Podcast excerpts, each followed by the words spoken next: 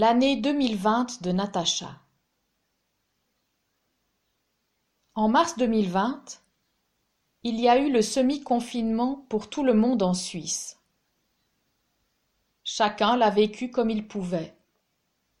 Heureux, malheureux, dans la peur ou dans la confiance, tous dans l'incertitude. Je veux vous parler de Natacha. Elle a soixante-trois ans et vit depuis 2007 dans un foyer.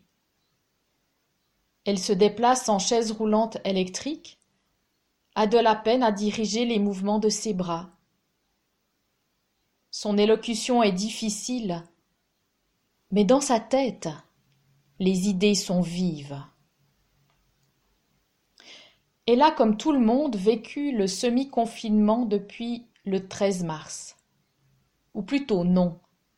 C'est un confinement complet qu'elle a vécu. Ne pas sortir de l'institution, ne pas sortir de sa chambre, seulement pour les repas dans la salle commune, à six plutôt qu'à douze résidents. Le lot de beaucoup d'entre nous en plus strict. Ça allait plus ou moins, dit Natacha. Facebook a offert une fenêtre sur l'extérieur, mais c'est aussi un monde envahissant, un monde parfois malsain. En mai, le déconfinement a commencé, mais pour les personnes en institution comme elle, le canton de Vaud a maintenu leur confinement jusqu'à début juin. Natacha est amoureuse et son amie vit dans une autre ville qu'elle. Bien sûr, comme d'autres pendant le confinement, ils n'ont pas pu se voir.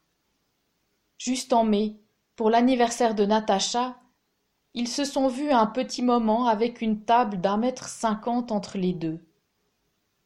Ça allait encore, se souvient Natacha. Ça allait. Il fallait bien faire aller mais par-dessous, le séisme se préparait. En juin, les institutions ont eu le droit de se déconfiner à leur tour.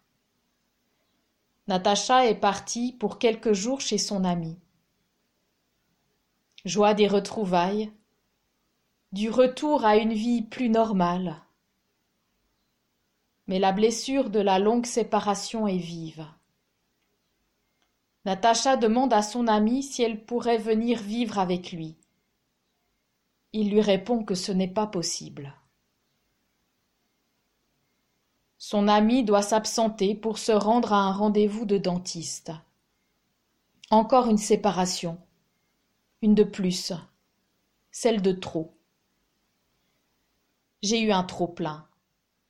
J'ai été envahie par la peur de ne plus le revoir pendant très longtemps se souvient-elle.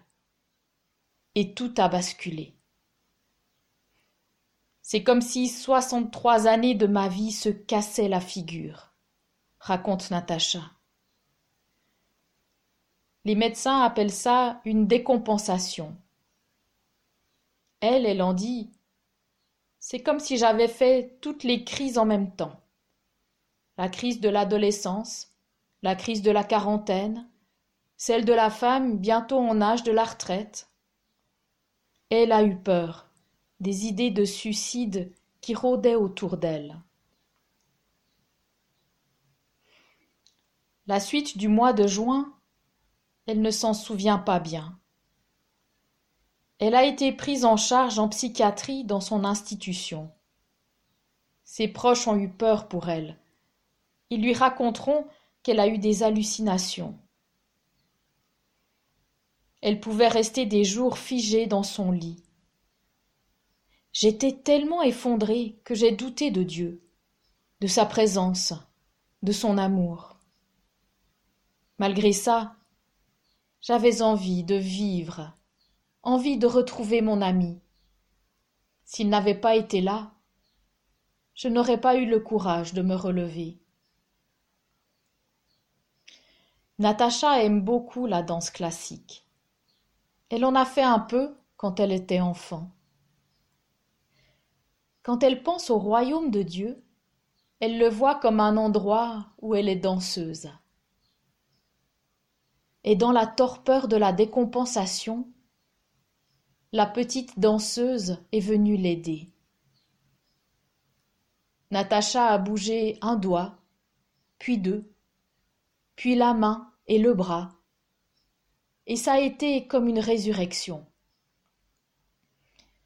La danseuse m'a réappris le mouvement, alors que j'étais dans un état léthargique. C'était un appel à la vie qui me dépassait. Ça s'est passé au-dessus de moi-même, mais j'y ai collaboré. Puis jour après jour, l'évolution s'est faite. Le mouvement est revenu dans le corps, et aussi la conscience d'être là et entouré. Elle dit avoir vécu vendredi saint et la résurrection. L'amour de Dieu a été toujours là, mais je ne voulais pas le reconnaître, parce que j'étais fâchée d'être tombée si bas. Mais Dieu était déjà à l'œuvre en moi, même si moi je ne le reconnaissais pas. Dès que j'ai reconnu que Dieu était là, à l'œuvre, je me suis dite que c'est lui qui est à l'origine de ce que je suis. Ça a tout changé pour moi, dans le processus de résurrection. Mais si je n'avais pas contribué à cette renaissance, Dieu n'aurait pas pu. Tout n'est pourtant pas facile, tout n'est pas linéaire. Les mouvements restent difficiles, elle manque encore de concentration. Les moments où elle doit quitter son ami après une visite restent délicats. Octobre et novembre ont eu leur lot de lourdeur. Les idées suicidaires ont refait surface.